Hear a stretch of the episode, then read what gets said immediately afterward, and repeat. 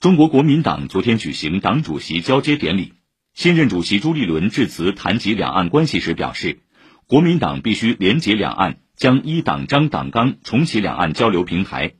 唯有让两岸创造更和平的环境，对台湾全体民众最有利。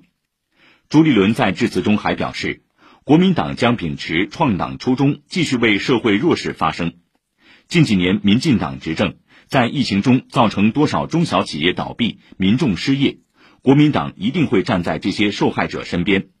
国民党必须是战斗的国民党，对任何不公不义、违反民意，一定战斗到底，绝不退缩。马英九在仪式上发表谈话表示，蔡英文当局完全执政五年。独裁霸道，有权无责，例如无视民众健康，强行进口莱猪，关闭中天新闻台等。面对新冠疫情肆虐，疫苗政策荒腔走板。期许新上任的朱立伦能捍卫国民党在两岸关系、涉外事务、能源政策等各方面的正确理念，加强青年政策，让社会看到国民党改革成果，再次赢回台湾人民信任。